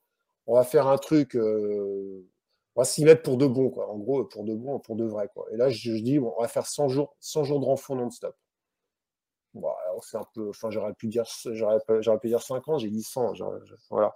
Et donc, euh, avec cette idée de justement dire, bon, là, on va booster les gars, 100 jours, ça va leur causer. Euh, par contre, évidemment, ils n'ont pas toute leur toute leur, euh, tout le temps pour faire ça. Donc, euh, le, le, le, l'excuse de ouais, j'ai pas fait, euh, j'ai pas le temps, parce que ça, ça tombait tous les ans. Mmh. genre, je te mets footing une heure, 20 minutes de renfo. Bah, j'ai fait le footing d'une heure, mais franchement, j'avais pas le temps pour le renfo. bon, ok. donc, du coup, on dit c'est une séance, une séance pendant 100 jours, max 15 minutes de la séance. Et nous, nous, on les mettait sur un Google Slide. Là, donc, euh, la, séance, elle était présente 24 heures, elle disparaissait le lendemain pour la présence d'une autre. Donc, si tu loupais, bah, tu loupais la séance. Ça, ça frustrait les gens parce qu'ils disent Ah, zut, j'ai loupé le machin. Et qu'est-ce qu'il y avait? Bah, ouais, non, trop tard. Non, tu peux pas me la remettre, j'en ferai deux. Voilà, genre, j'en ferai deux, euh, je rattraperai et puis je ferai les, 30 minutes. Euh. Non, non, le deal, c'est t'en faire un petit peu tous les jours. Et ça, j'y crois beaucoup, moi, dans la méthode d'entraînement. C'est peu, mais tout le temps, plutôt que beaucoup, mais rarement. ça, pour moi, c'est c'est quelque chose de fondamental. Euh, euh, s'inscrire plutôt dans la durée avec de la modération plutôt que de vouloir euh, tout le temps rentrer en mode commando pour se blesser, pour s'exploser. C'est à la fois vrai dans le renfort, mais c'est à la fois vrai aussi dans l'entraînement au quotidien ou dans l'engagement qu'on met dans des, dans des projets. Et du coup, on est parti là-dessus. On a fédéré, euh, on a lancé, on a lancé ça avec nos athlètes. Alors on a eu un peu, on a quelque chose qui nous a un peu aidé, c'est que à cette époque-ci, l'an passé, on était en confinement, on était en couvre-feu, il n'y avait plus de compète. Donc du coup, euh, l'hiver, il a été simple, personne n'avait de compète, donc euh, tout le monde avait un peu le temps de placer une journée 15 minutes et donc, ça nous a aidé aussi parce que parce qu'il n'y avait pas de nécessité de récupérer plus que ça, parce que les compètes n'arrivaient pas, tous les, tous les calendriers se ressemblaient parce que tout le monde était un peu sur le même principe. Je m'entraîne, mais je ne sais pas quand est-ce que les compétitions vont repartir. Et donc, on a fait ces 100 jours. Ça avait commencé le 1er novembre, ça a fini le 14 février ou le 13. Et, euh, et puis, ça a vachement plu, quoi. Voilà, ça a vachement plu à nos athlètes. Euh, nous aussi, ça nous a mis, ça nous a fait bosser parce que tu imagines euh, créer 100 séances. Mmh. Euh, toi, tu as un, podcast par jour, tu vois bien que c'est compliqué d'avoir de la de se renouveler tous les jours. et ben moi, c'était pas nous, c'était pareil. on se disait là, on fait les 7 prochains jours et puis on n'avait pas fini que on dit ah il faut encore refaire, c'était infernal. Mmh. Mais finalement, on avait une grosse base de données. Et à ce moment-là, quelques semaines après, quand ça s'est fini, on a rencontré, moi je travaillais un peu avec Nature Trail, Turbulence Presse, et puis, euh, je travaillais justement un peu sur les notions de renfort aussi. Euh, j'avais une petite chronique. Et puis, je leur ai expliqué un peu le projet. Ils disaient Ah non, mais ça, il faut qu'on fasse un livre. Quoi. Voilà, ça nous intéresse. Euh, ça ne te dit pas de mettre ça sous forme de livre? Alors, avec Diego, on s'est dit Bah ouais, c'est simple. En plus, on a tout, on a tout archivé, tout ce qu'on avait fait. En fait, c'est pas si simple parce que passer d'un Google Slide à un, livre, ça demande quand même mmh. quelques réajustements. Donc, on s'est repris trois mois de boulot à reprendre chaque fiche une par une avec avec tous les détails, enfin voilà, euh, shooting photo et tout. Et au final, euh, bah, on est content de cet effort. On est, content parce que c'est un bouquin qui fait euh, a 100 séances, qui fait 200, 225 pages, qui est quand même, tu vois, bien, bien agencé, des belles photos, une séance différente à chaque fois, il y a une continuité dans le travail. On est content aussi parce qu'on l'a, il est parti en édition le 23 septembre. On en a déjà, on avait tiré 2000 exemplaires qui sont partis. On refait un tirage là, tu vois. Donc 2000 euh, exemplaires, c'est beau. donc on repart sur 2000 là. C'est euh, best-seller. Bah, quasi. Hein. Ah ouais, mais je crois que le best-seller en France, à partir de 500 exemplaires, euh, quelque chose comme ça. Ah c'est déjà beau. Hein. c'est un peu plus quand même. Mais en tout cas, ouais, on est content. Ça a du succès. Les gens sont contents de le faire. Et on a des bons retours. Et puis nous, du coup, ça, maintenant, c'est un bon outil de travail aussi au quotidien pour travailler avec les athlètes que, que j'en suis. Et c'est un travail de fond qu'on a fait pendant quand même, bah, du coup, six mois et qui va nous servir, euh, qui va nous servir quelques temps. Et, et, et surtout, ça, hum, voilà, c'est une méthode pas, c'est une méthode qui n'a pas été juste pensée. Elle a été un peu, elle a été testée, elle a été approuvée par les athlètes. Il y a des, il y a des feedbacks d'athlètes qui, qui, qui, cette année te disent ouais, franchement, euh, cet hiver, c'était le travail qu'on a fait cet hiver, il m'a vraiment servi en travail. Été solide. On a bien vu qu'il y a aussi eu moins de blessures au reste de la saison parce que les gars, ils étaient beaucoup plus euh, adaptés à la charge. Ils avaient, ils avaient un corps un peu plus solide qui encaissait plus des, plus, euh, plus des charges de travail, donc beaucoup moins de blessures sur, sur la saison. Donc euh, nous aussi, en tant que coach, on a, eu, on, a vu le, réel bénéfice de ce travail. Et du coup, on est, on est, on est fiers de porter, ce bouquin, ce livre. Et puis, et puis euh, s'il peut aider euh, bah, d'autres personnes à avancer, et puis se trouver, parce que je crois qu'il n'y a, pas un, il y a pas un coureur qui n'a pas cette idée de se dire euh, ouais, il faudrait quand même que je m'y mette un peu au renfort, parce que je vois bien mmh. que bon. Mais en fait, on ne sait pas trop comment arriver. Souvent, c'est je tape renfort, renfort sur YouTube. Soit je tombe sur un mec qui fait du crossfit qui est, qui est, qui est, qui est gaulé comme Zeus, et du coup, tu as l'air ridicule ou soit c'est Nana qui fait du yoga et tu essaies de faire les assouplissements avec elle, mais tu oublies tout de suite et tu te sens ridicule au bout du troisième mouvement et puis tu lâches vite l'affaire. quoi. Et c'est souvent mal dimensionné. Puis en plus, c'est pas forcément adapté aux coureurs. Là aussi, on a, nous, on a notre culture de coureur, de course à pied, de trail. Et donc, du coup, les, les, les, charges de travail, les, les, orientations, elles sont aussi dans, dans cette idée de bon, ben, un coureur à pied, il a des petits bras, il sait pas faire des pompes le plus souvent. Ben, c'est pas grave, on rigole avec les pompes, mais on en fait quand même. Par contre, on sait qu'on a besoin de disquios, de fessiers euh, solides, de mollets, euh, de mollets qui ont une bonne élasticité. Bon, on travaille ça parce que pour le coureur, c'est vachement important. Et puis des, des, des cuisses, travail de l'excentrique pour le euh, quadriceps, travail de excentrique quadriceps pour le trailer. Voilà, on introduit ça aussi. Ce qui fait que voilà, quand on finit le livre, on est quand même, assez solide, assez gainé et, on peut aller loin sans avoir pris beaucoup, parce qu'on fait tout avec le poids du corps, donc sans avoir pris non plus beaucoup de masse musculaire ou même pas de, pas de masse musculaire. Mais en tout cas, de la force, ouais, c'est certain. Mm. Hmm. Puisqu'il y a quelque chose aussi que, que j'aime beaucoup et euh, qui, euh, qui est très motivant en fait au quotidien de, de, de relancer les séances, c'est qu'il y a une espèce de d'histoire en fait euh, qui est dite entre chaque séance. Tiens, alors ça va comment de la, cette séance de la veille ah, T'as cru qu'on allait s'arrêter là Bah non, en fait, c'est reparti. Enfin voilà. bah, en fait, ça c'était le c'était le ton qu'on a pris avec les athlètes. Alors c'est le truc, c'est qu'on l'a fait, bah, on, est, on, était avec des gens que l'on connaissait. Donc, autant dire que les, les, les, diapos, on y, allait, on y allait sous le mode van et puis sur le mode un peu chambrage. Et quand on a repris en mode le livre, on s'est dit, bah non, mais ça, on peut pas faire. Je veux dire, on, va s'adresser à des gens qu'on connaît pas. Puis on a commencé à écrire un peu en mode sérieux, en mode euh, didactique, euh, un peu péda et tout. Puis à un moment, on s'est ennuyé. Puis surtout, on dit, non, mais il n'y a, pas, a pas de vie dans ce livre, quoi en fait, faut, faut, faut qu'on garde un peu. Alors, on a enlevé quelques, quelques blagues reloues quand même, mais dans l'idée, on s'est dit quand même, non, il faut garder cette énergie de, de bah voilà, c'est notre ton, c'est peut-être léger, mais ça nous plaît bien. Voilà, c'est cette idée aussi de ne pas se prendre au sérieux. On fait les choses sérieusement, on s'entraîne pendant 100 jours, on fait 100 séances de renfort. Euh, c'est sérieux, mais on ne se prend pas au sérieux. Voilà, et si on est nul en pompe, on est nul en pompe. Voilà, a pas de souci avec ça. Mmh. Euh, du coup, j'ai regardé, c'est 5000 le, pour être best-seller. J'avais le 5, mais pas le bon 0. On n'est pas loin. je te recontacte en juillet. Objectif. en tout cas, tous les gars qui sont là, j'ai bien vendu le truc. Normalement, déjà, on en a. Tous les gars qui suivent le live sont. je le remontre. Voilà. chez Turbulence Presse. normalement, il est chez Amazon. Bon, de toute façon, je mettrai le lien dans, la description de, de, l'épisode et puis, euh, et puis vous pourrez le retrouver très facilement. Euh, euh, c'est, ça doit être quelque chose de, très gratifiant. Alors, de, d'écrire, euh, quand tu sors ton premier livre, Toi, c'est pas le premier. Est-ce que tu penses continuer comme ça à écrire des bouquins sur, sur l'entraînement, sur le trail, sur peut-être que vu le succès de ce livre-là, tu as peut-être eu d'autres idées de, de, bouquins à sortir, même si ça demande quand même beaucoup de travail, comme tu l'as dit? Alors c'est très, ouais, c'est très gratifiant. C'est l'objet livre pour moi, c'est, mmh. c'est, chouette un objet. C'est un, objet, un livre, ça, un livre, ça se brûle pas. Quoi. Un livre, ça se passe, ça se, met dans une bibliothèque, ça se feuillette. Donc oui, moi, l'objet livre, il est chouette quand tu reçois tes 25, parce qu'un un, auteur a 25 ou 20 ou 25 livres gratuits. Donc quand tu reçois ton carton de 20-25 livres, que tu vois que voilà, il est en forme, ça fait six mois qu'il est dessus euh, ouais, c'est hyper gratifiant. Ouais, ça c'est sûr. Donc ça c'est c'est le troisième livre que je sors. Le premier, c'était sur euh, guide, du, trail et de la course nature. J'avais fait ça chez Chiron. Deuxième, c'était un, un, livre topo que j'avais fait euh, avec. Euh, c'est François qui coordonnait la collection. J'avais fait ça sur des traces en Bretagne. Et puis, et puis ce, ce dernier. Euh, en refaire, bah écoute,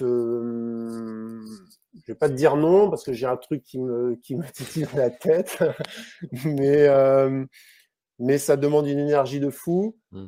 Euh, c'est pas une activité économique très clairement, c'est-à-dire que euh, un auteur euh, même à 5000 exemplaires, il va pas il va pas il va pas vivre de ça à l'année, donc c'est il faut quand même bosser à côté. Donc ce qui veut dire que il faut du temps, il faut accorder du temps à un livre, du temps de réflexion, de rédaction et ce temps-là, tu fais pas autre chose. Donc, il faut aussi avoir du, faut avoir du temps d'aider. Il faut être disponible pour ça. Donc là, c'était bien parce qu'on était deux. C'était sympa aussi de faire la, co la coédition et la, coécriture avec Diego. Ça, c'était, ça, c'était chouette. C'est une belle aventure de le travailler à deux. Repartir sur un projet perso, euh, ouais, ça demande, ça demande un peu, un peu de temps. Hmm. Hmm. Bah c'est, sûr que ça, ça demande un, un temps, un temps fou. Euh même si on aime ça, écrire, et puis moi je suis, je suis très fan aussi, même si je suis très digital hein, dans tout ce que je fais, c'est voilà, Facebook, Instagram, YouTube, voilà, euh, du digital partout. Mais pour autant, le, le, livre, le bouquin, comme tu dis, l'objet, euh, j'adore ça. Et, et, et, même si j'ai lu euh, tous mes livres, tous mes livres de trail, de course à pied, d'entraînement, de préparation mentale, etc. Euh, j'ai pas envie de les, de les jeter ou les, de les, même si je sais que pour certains je les relirai jamais, mais il y a il y a, je sais pas, il y a quelque chose avec le avec l'objet, je trouve. Ouais, mais c'est euh, sûr, c'est sûr, bien sûr. Ouais, moi, j'ai, bah, tu vois, j'ai retravaillé ma bibliothèque la semaine dernière pour, pour, pour, pour, te, pour te dire. Effectivement, il y a des livres qui sont là, tu les as pas réouverts depuis 15 ans. Moi, j'en ai mis dans des, dans des, dans des, comment dire, des cabines téléphoniques, là, tu sais, où on met des, ah des dons de livres, donc j'ai un peu, j'ai un peu aéré comme ça. Mais c'est vrai que c'est difficile de se détacher, euh, de se détacher d'un livre, même que tu as lu, que tu n'as pas relu, et tu sais ce qui contient, euh, c'était une bonne expérience, tu as envie de le garder, mais à un moment, tu ne peux pas stocker pour stocker non plus. Donc, voilà, maintenant, je suis, je suis plus dans cette idée de partager. J'ai lu le livre, je le laisse dans un coin, je vois que le lendemain, il, a, il est parti, il est parti avec quelqu'un d'autre, ça a fait plaisir à quelqu'un, il est en train de le lire, et puis ça. Normalement, quand tu l'as reçu d'un espace comme ça, bah, tu le remets dans un autre espace et puis ça tourne. Ça, je, trouve, je trouve que c'est une bonne idée. Ouais. Mmh. Mmh, c'est vrai que c'est une idée excellente, ça qui a été mise en place. Euh, par, par les communes, je pense. Par ouais, il y partout. Ouais, ouais, il y en a partout. C'est une très bonne idée. Euh, Christophe, on arrive déjà à bientôt une heure d'échange. Euh, qu'est-ce qu'on peut te souhaiter pour, euh, pour l'année prochaine, pour 2022 Quels sont tes, tes, projets? Quels sont tes, tes, rêves, si tu peux nous les partager, tes rêves traïstiques ou, ou autres? À, titre perso, en, titre, en tant que coach? Comme, comme tu veux. C'est ton tu, tu, parole libre. parole libre. Euh, bah écoute, je trouve que 2021 n'est pas fini, mais on, parce que je pense à Diego aussi. Euh, enfin, du coup, j'ai euh, j'ai bien, j'ai été bien gâté cette année. Voilà, on a eu des beaux résultats, on a eu ce livre, on a eu une belle reconnaissance de notre travail, sans en faire. j'ai l'impression que cette année, on, récolte 10 ans de travail et on développe une légitimité qu'on n'a jamais eue jusque-là et euh, qui, fait, qui, fait, qui fait plaisir. On s'enflamme pas là-dessus, mais en tout cas, qui nous donne aussi des, une, une forme de une forme d'apaisement, si, je sais pas si tu, tu, tu, tu comprends ça, c'est-à-dire pendant dix ans, tu trimes en disant mmh. ouais putain il faut que la boîte, euh, il faut que j'avance, il faut que je teste des trucs, j'espère que j'ai été longtemps dans et j'espère que les gars ils vont pas se planter. Putain, j'ai beaucoup d'angoisse pour, pour la réussite des gars, tu vois, en se disant bon voilà, on est parti, on s'est engagés tous les deux. J'espère qu'il va réussir la course. Quand il y avait des échecs, je le prenais pour moi et tout. Mmh.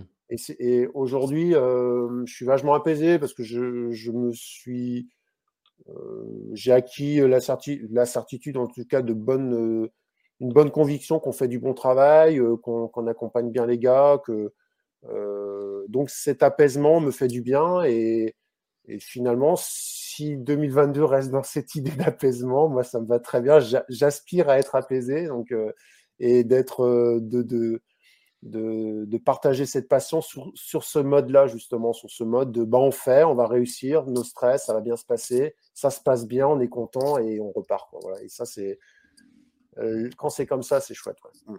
Mmh. Bah, c'est comme un, musicien qui aurait travaillé sa partition pendant euh, des, dizaines d'années et puis qui maintenant déroule euh, et fait plaisir à tous ceux qui l'écoutent.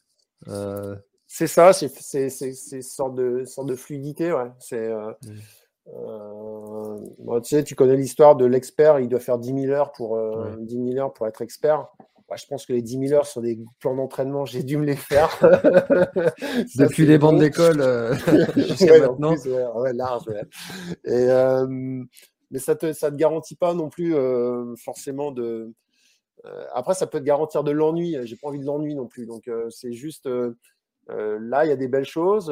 et j'ai. Puis, tu vois, le livre, c'est un nouveau projet. Ça permet aussi de stabiliser des choses, d'être d'être apaisé sur certains projets et puis d'autres de pouvoir justement te, consacrer à d'autres avec une nouvelle énergie et puis l'envie aussi de redémarrer un peu en mode débutant sur d'autres projets. Donc ça c'est ça c'est bien. Alors que jusque là j'ai pas trop levé la tête en fait. J'étais surtout euh, j'étais surtout focus sur coaching coaching et euh, bah là ça y est je je, je, m'aère euh, c'est aussi des grandes décisions de se dire j'arrête de grandir. Tu vois, je, on a, avec Diego, on a arrêté de prendre des coachés pendant un an. Là, on a, notre groupe pour 2022. On, part avec ce groupe-là et pas de manière hermétique, mais on se dit voilà, maintenant on travaille bien avec les gens qu'on a. On, aurait, on arrête de, de, de s'agrandir. On arrête, on est tous les demandes, elles nous passionnent, mais euh, nous, si on continue comme ça, on va se perdre. Donc on arrête de. Il ne faut pas qu'on se perde, il faut juste qu'on fasse juste bien notre, travail d'artisan avec euh, et on qu'on aille au plus qu'on affine les choses avec les gens avec qui on est en place plutôt que se disperser à dire ouais c'est celui-là aussi les chouette comme projet allez je prends celui-là aussi parce qu'il est chouette et puis à un moment tout est chouette mais on fait plus rien de bien donc euh, maintenant on va juste polir les polir les coachings avec qui on est quoi. Mmh. Bah, c'est une belle philosophie, je trouve, euh, parce que c'est vite, euh, c'est vite tentant hein, de, de prendre plus. Euh, mmh forcément. Hein. Euh, je, je, viens de me rendre compte, tu vois, que ça fait une heure qu'on parle. Euh, moi, j'avais pas mal de, questions, tu vois, qui sont venues à, te poser et que j'ai affiché très peu de questions des autres, en fait. Ça se trouve, on est tous les deux. non, non, pas, du tout. J'ai pas, pas, affiché le chat, rien, mais je sais pas, moi. Ouais, t'as pas la vision sur le chat, mais moi, je l'ai. Et euh, il y a, y a presque 150. tout le monde, alors du coup, je crois qu'on était tous les deux, en fait. Bah non, en fait, je t'avais pas dit. ah bah d'accord. Là, il y a presque 150 personnes qui nous oh, regardent. Euh, Donc, euh, remets bien ta mèche d'ailleurs. Ouais, c'est ça, du coup, euh, du coup, je vais afficher quelques questions quand même hein, pour, pour bah, remercier quand même tous ceux mm. qui, qui, qui, nous ont Ah non, je croyais qu'on était trois. Il y avait David Pasquier aussi. Ouais, c'est vrai qu'il y, avait David Pasquier. je mets mes lunettes du coup. Ouais, allez, voilà. Alors, Christophe Pasquier qui demande J'ai l'impression que beaucoup de très bons jeunes apparaissent avec l'expansion du trail. Comment estimez-vous le niveau euh, sur les courses? Pensez-vous qu'il y ait une grosse marge de progression pour les meilleurs? Euh, beaucoup très. Euh, moi, mon, constat, c'est euh, il y a plus de densité, il y a plus de spécialisation. donc, ça veut dire bah voilà, euh, avant, euh, il y, a 10 ans, euh, le top 10, il y avait, y avait, y avait 10 mecs en une demi-heure. Maintenant, il y en a 30, quoi. Voilà. un gars qui était performant sur 42, il pouvait aussi, à la, à Kylian, passer sur un 100 bornes. Et puis, s'il était fort, il était fort. Et il revenait sur un 25, il était fort. Alors qu'aujourd'hui, bah, tu es, fort sur 42. tu te retrouves avec des gars qui font du 100. tu as quand même des difficultés à tu as quand même des difficultés à exister. Donc, il y a, ça.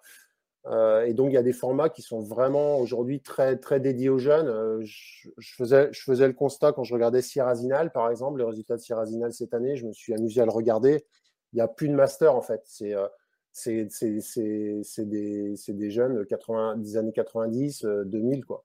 Et en fait, c'est des formats 30 bornes où, voilà, il faut, qui sont hyper, hyper élitistes et il faut avoir moins de 30 ans et à 25 ans, tu es très performant, quoi. Et après, on retrouve des constances des constantes euh, sur, euh, sur l'UTMB, c'est un peu plus varié. Quoi, voilà. Et puis après, sur le niveau, moi, c'est là où. Euh, alors, je suis, mal placé pour en parler parce que si je dis le niveau n'a pas évolué depuis 10-12 ans, à dire bah c'est normal, tu penses que il y a 12 ans, tu avais déjà le niveau. Mais moi, force est de constater qu'il y a 10 ans, Kylian, il était déjà là. Ludo Pomeray, je me a fait trois au Ventoux derrière François Den et Ludo Pomeray. Tu vois, des gars en 2009. Donc ça fait 12 ans. Euh, Ludo Pomeray, il a mon âge, 46 ans. Euh, François, il a pris 11 ans de plus. Et au final, c'est des gars qui ont un qui a gagné l'UTMB, l'autre qui a gagné la Réunion. Donc, euh, une fois que je dis ça, ce n'est pas pour parler de mon niveau, c'est pour dire que finalement, ces gars qui étaient au top niveau il y a 11 ans ont pu garder ce top niveau et finalement, il n'y a pas tant que ça de gars qui ont pu les bouger, ou en tout cas qui ne les bougent pas encore aujourd'hui. Kylian, quand il s'y remet, il est devant. Kylian, il gagne l'UTMB en 2010, je crois. Donc pareil, il y a 11 ans. Donc au final, euh, bien sûr, il y, a des, coureurs qui arrivent, qui n'étaient pas là, mais euh, en termes de niveau, et puis moi j'accompagne François, euh, j'accompagne François depuis 2009. il a progressé parce qu'il avait, avait 21 ans à l'époque, enfin il avait 24 ans à l'époque et il en a un peu plus aujourd'hui. mais, mais il n'est pas passé, il ne court pas deux fois plus vite. Quoi. Voilà. Donc, euh, il a, par contre, il a une vraie expertise sur, sur, sur, sur l'ultra aujourd'hui et une vraie spécialisation en termes, en termes d'ultra. Donc, je ne sais pas si j'ai répondu la question, mais voilà, je pense qu'il y a à la fois beaucoup plus de densité, mais sur le niveau, sur le niveau, c'est pas. Et puis, une dernière chose, Sierrazinal, qui est pour moi quand même la course de référence, qui a 40 ans, c'est toujours le même parcours bah, Kylian a battu le record de Jonathan Wyatt que l'année dernière. Quoi. Et Jonathan Wyatt, c'était 97. Quoi. Voilà.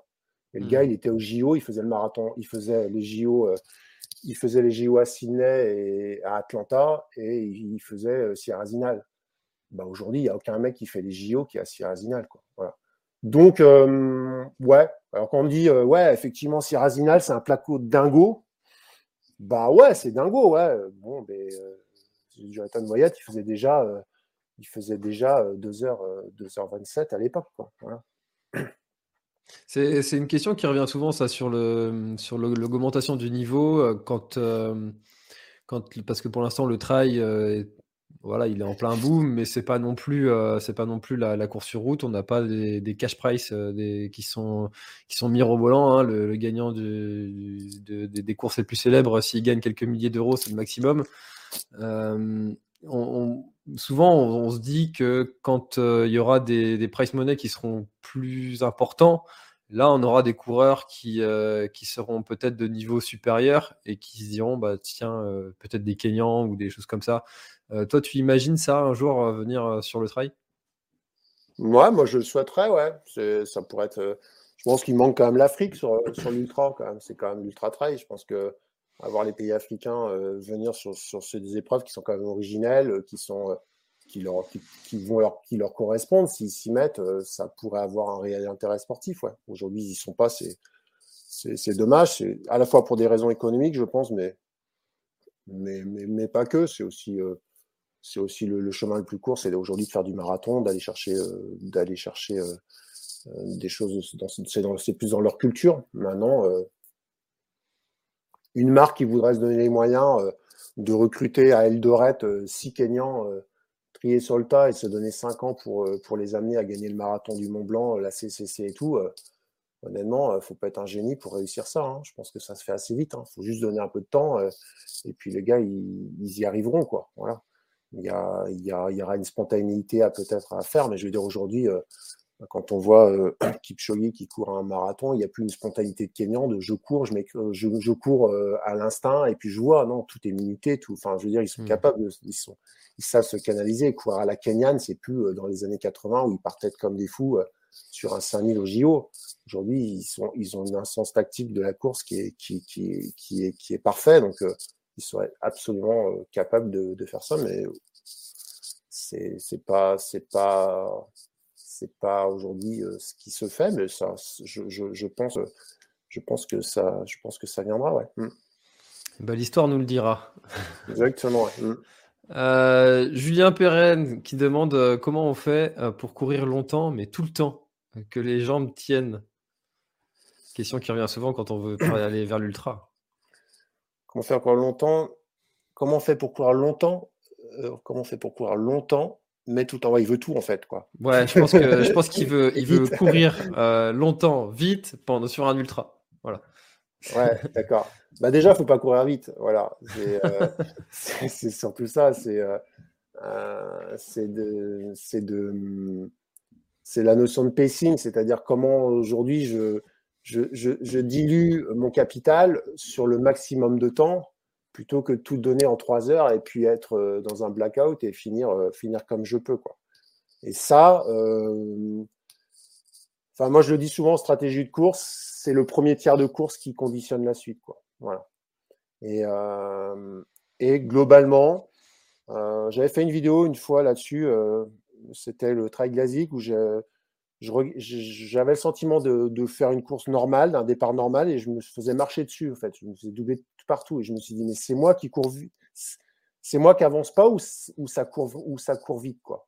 Et en fait, non, en fait, j'étais dans la, les, justes, les justes courses, et, et j'ai tout le temps couru et j'ai fait que remonter des gars jusqu'à jusqu'à l'arrivée. Quoi. Et puis j'avais un peu analysé le, un peu analysé le truc. On était euh, sur les 100 premiers, on était deux ou trois à avoir réussi ça. C'est-à-dire continuer à, progresser dans le classement et avoir fait une course plutôt constante. Quoi. Sinon, c'était euh, 30 minutes, euh, c'était un tiers euh, à peu près bien, je crois exister, euh, je crois subir et j'explose. Quoi. Voilà. Et tu vois, il y a, il y a une semaine il y a une semaine à Melran, euh, ça m'a fait exactement la même chose. Ça faisait deux ans et demi que je n'avais pas mis un dossard. Bah, pendant la première heure, je me suis dit, mais, mais là, ça va vite quand même pour faire 40 bornes. Et tu vois, je me, je, je me, dis, mais non, mais reste dans ce que tu sais faire. De toute façon, tu arriveras. Si tu vas avec eux, tu vas partir, tu vas partir trop vite. Quoi. Donc, je suis resté. Au moins, euh, quand tu n'as plus trop de talent, tu gardes ton expérience. Tu dis, bon, allez, joue sur l'expérience, attends un peu, tu verras bien. Et effectivement, ça, ça a marché encore. Quoi. C'est, à bout du premier tiers, bah, déjà, tu vois les premières défaillances, tu vois les gars qui marchent, tu vois les gars qui. Et au final, donc pour courir longtemps, c'est déjà pas, se saborder tout, de suite. Et le premier tiers de course, c'est. C'est fondamental pour ça. Donc, c'est vraiment se canaliser, avoir un projet de course au départ, connaître ses intensités de course au départ ou avoir le feeling de c'est garder dents, euh, qu'est-ce que je dois faire euh, sur mon premier tiers. Et premier tiers, première moitié. Après, bah, si on a installé ça, on, tout est possible sur la seconde partie. On n'a pas les jambes, bah, on continue comme ça, et puis bah, on a bien fait par partir fort. On a les jambes, et ben on met une dynamique en place, et puis là, et puis là la dynamique, elle est, elle est sympa. Hein, c'est Pac-Man, hein, donc on rattrape que des gars. Quoi. Et euh, enfin, moi, j'ai souvent, euh, je, je, dis souvent ça aux athlètes, je préfère avoir une discussion le lundi, de me dire, ouais, putain, je suis trop content, mais ah, j'aurais peut-être pu faire cinq minutes de mieux parce qu'en fait, il a l'impression de ne pas être parti assez vite, mais il a fait que rattraper des gens. Et puis à la fin, il dit Ouais, si j'étais parti un peu plus vite, plutôt que Ouais, franchement, j'étais bien, quoi. Non, mais hey, je te jure, les, les, les, 20 premiers kilomètres, mais j'étais, je volais, quoi. Ouais, mais tu sais qu'il y en avait 50. Ouais, et du coup, bah, au 40, j'ai bâché. Bah voilà, bon, bah, c'est euh, ça. Donc, courir, long, courir longtemps, mais tout le temps, c'est déjà partir dans des allures raisonnables, être patient ne pas regarder les autres courir, mais se canaliser, et puis attendre le premier tiers, voire la première moitié. Et, là, on, commence à avoir raison. Pas beaucoup avant, en fait. Hein. Mmh. Je rigolais parce que je l'ai tellement entendu ou tellement eu cette conversation de Ah, j'étais bien au début, pourtant, je sais pas ce qui s'est passé. euh, sur la TDS, je m'étais dit un truc euh, euh, si je me fais pas doubler dans les descentes au début, c'est que je vais trop vite. Et, et, ça m'a bien réussi. Bon, malheureusement, la course a été arrêtée pour les raisons qu'on connaît, mais, mmh. mais c'était, une petite stratégie mentale pour me dire si je vais trop vite ou pas, et, et, et ça m'avait plutôt bien marché. Donc, ouais. Je... Mais c'est vrai que c'est un problème, ça, c'est de, de, de savoir tenir les, les, chevaux qui ont envie de partir. Quoi. Bah ouais, c'est sûr. Mm. Euh, allez, euh, deux petites dernières questions. C'est euh, avec Denis, Denis Lebouille. Salut Denis, qui, qui, demande toujours un plaisir de s'approcher du run, Christophe. Beaucoup d'ex bons cyclistes performent en trail. Doubler les sports est-il un gain de résultats positifs dans la durée? On parle d'entraînement croisé là un peu. Ouais, ouais. oui, je pense. Ouais, oui. Enfin, j'en suis. C'est pas que je pense, j'en suis convaincu, évidemment. Ouais. ouais. Ouais, faire. Euh, moi, j'ai du mal à. J'ai des gens qui n'aiment pas le vélo hein, dans, les gars que j'entraîne. J'en ai beaucoup, j'en ai convaincu beaucoup et j'en ai converti beaucoup, euh, heureusement. Mais quand j'ai euh, les, quelques rares athlètes où, le support c'est la course à pied, uniquement la course à pied, c'est vite compliqué de, de, de, de, commencer à monter en volume parce que euh, bah parce qu'il y a quand même des séquelles, on prend des risques sur les séances, euh, sur, certaines séances. Euh, enchaîner des volumes à pied, ça passe, hein, ça peut passer un certain temps, et puis à un moment, on ne se comprend pas pourquoi on est tout le temps blessé. Je trouve que le vélo, ça permet de continuer un travail intéressant d'endurance. On peut aussi faire de la force. Parfois, moi, des gars blessés, je, les je leur fais faire de la PMA sur le vélo au lieu d'aller se flinguer le mollet à faire de, à faire de, la VMA sur, en nature. Donc il y a quand même, il y a quand même des avantages à croiser et, aménager un peu le, aménager un peu le physique euh, de personnes qui peuvent avoir des, qui peuvent avoir des fragilités. Après, j'entends bien que le vélo, c'est, un peu technique, il faut avoir de l'affinité avec et, euh, et, parfois ça met un peu de temps, quoi. Mais euh, en tout cas, d'un point de vue, dans un premier temps, d'un, point de vue protection ou euh, pour, se ménager, pour aller loin et pour durer dans le temps, je pense que les, deux sont importants. D'autant, surtout si on fait, euh, surtout si on fait de l'ultra. Hmm. Hmm. Ah, c'est encore une fois hein, quelque chose que je fais. Alors c'est très cliché, mais depuis le, Tour de France, euh, je me suis acheté un vélo et, et, j'ai ressenti énormément de bénéfices. Hein. en, rien qu'en même pas six mois, et, ouais, ouais, je, enfin, moi, je, en plus, c'est juste, euh, c'est juste génial, quoi. Euh, je pensais vraiment jamais dire ça un jour. Hein. je euh, ouais, bah, c'est ah compliqué. L'affinité avec le vélo, elle se décrète pas trop parce qu'il y en a qui aiment, il y en a qui détestent, il y en a qui ont peur. voilà. Mais ouais, quand on aime, après, ça peut être vraiment, ça, ça, ça, peut être vraiment, ça peut être vraiment chouette. Ouais. Mmh. Mmh. C'est vrai que. Et après, le vélo, ça peut être aussi du VTT. Hein, voilà, Le VTT en termes de récup, c'est moins, c'est plus, c'est plus compliqué quand même pour un trailer, le VTT, ça, permet quand même de faire de, bonnes séances. Ou quelqu'un qui n'aime pas le technique, c'est que de la route. bah, la route, ça, aide à faire de l'endurance, à faire, faire d'autres choses. on ne fait pas la même chose mmh. avec un VTT et un vélo de route. Mais, euh, mais ouais, avoir, euh, avoir la solution vélo, euh, même le home trainer, hein, moi, ça m'a dépanné sur des blessures mollets de pouvoir continuer une prépa en allant sur le home trainer. Quoi. Je déteste le home trainer. Je, je hais le home trainer. Mais mine de rien, quand tu sais que tu fais 30 minutes ou 40 minutes, que tu continues, ton, tu continues ta prépa et que tu seras opérationnel dans 15 jours parce qu'à côté tu fais les soins pour le mollet, bah tu fais le taf hein, et tu sais que tu n'as pas, de, de coupure. Quoi. Mmh. C'est sûr qu'on est en plus de plus en plus vers ça, de ne pas stopper euh, complètement une activité, mais plutôt de l'adapter et puis d'aller vers des pratiques qui seront euh, bah, pas douloureuse pour la zone qui est, euh, qui est, euh. Euh, pas vraiment le bon mot, mais on comprend. Euh, dernière question. Est-ce que tu as prévu d'encadrer un stage en, Bretagne au premier semestre 2022 bah, À vrai dire, non. J'ai trop de boulot. Donc, les stages que j'encadre, je, fais des stages avec les athlètes que j'ai. Donc, on fait un stage en Bretagne, mais ça va être avec les athlètes que l'on coach euh, chez, chez Fartlek en, janvier. Là, on, est sur Kistinic. Mais euh, du coup, euh, du coup, non, les, moments, les moments un peu encadrés, là, je le fais un peu avec Cœur de Bretagne sur des, sur des, des, soirées ou des, matinées où on fait une sortie sur un, sur un des parcours de Cœur de Bretagne. Mais un week-end complet, pour l'instant, je n'ai pas prévu. Puis, j'ai pas, j'ai pas forcément l'idée d'en faire un. Euh, non, même pas en 2022, je crois pas. Non, parce que, parce que, parce que les, parce que les week-ends ils s'enchaînent, parce que j'ai une organisation familiale qui fait que j'ai pas non plus tous mes week-ends euh, open bar et du coup, il euh, faut aller, faut aller à l'essentiel. Ouais. je suis désolé, moustique. bon, eh ben, écoute, merci beaucoup Christophe. je remontre le livre encore une fois, Fit Run Challenge 100 jours de Renfo Trail. Euh, pour tous les coureurs. Voilà. Ah, toi aussi, tu l'as? C'est marrant. Ouais, j'ai, je l'ai, je l'ai acheté, ouais. ouais. bon, eh ben, merci beaucoup, Christophe. Merci beaucoup à Merci, tous ceux qui étaient présents dans, dans l'espace commentaire. On était très nombreux ce soir. Ça fait vraiment plaisir de voir que, euh, que, que Café Trailer et que le, le- Christophe, tu as, tu as intéressé euh, le- les invités. Euh, donc, euh, bah, merci beaucoup encore une fois d'avoir participé à, à- à l'émission et puis, euh, puis à très très bientôt. Ah bah écoute, c'est une invitation, ça, c'est ça. Mois de bah, janvier, peut-être. à, à très très bientôt, François. Marche. Salut. bonne soirée. Ciao. Ciao. Cet épisode est maintenant terminé. Merci de l'avoir écouté jusqu'au bout. Et si vous êtes encore là, c'est sûrement qu'il vous a plu. Alors n'hésitez pas à le faire savoir autour de vous. C'est la meilleure façon de faire connaître le podcast L'Instant Outdoor. Parlez-en, partagez les épisodes.